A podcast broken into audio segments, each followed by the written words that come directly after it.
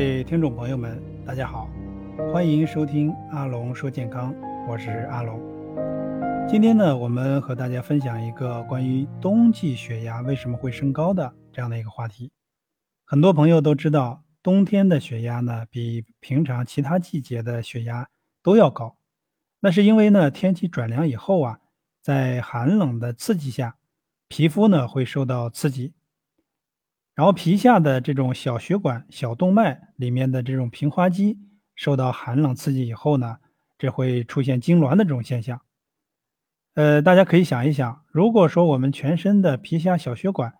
出现了，就是小动脉出现了痉挛的话，那就会让血管的这种容量呃就会下降，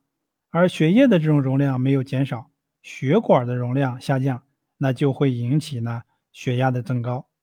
这也就是为什么冬天血压升高，或者说呢，一些人在冬天容易出现高血压的这样的一个原因。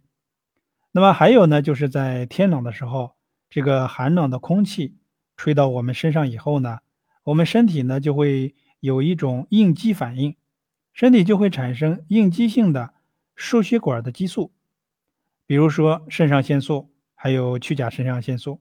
当这些激素作用到我们的外周小动脉平滑肌上，也会引起小动脉的这种痉挛，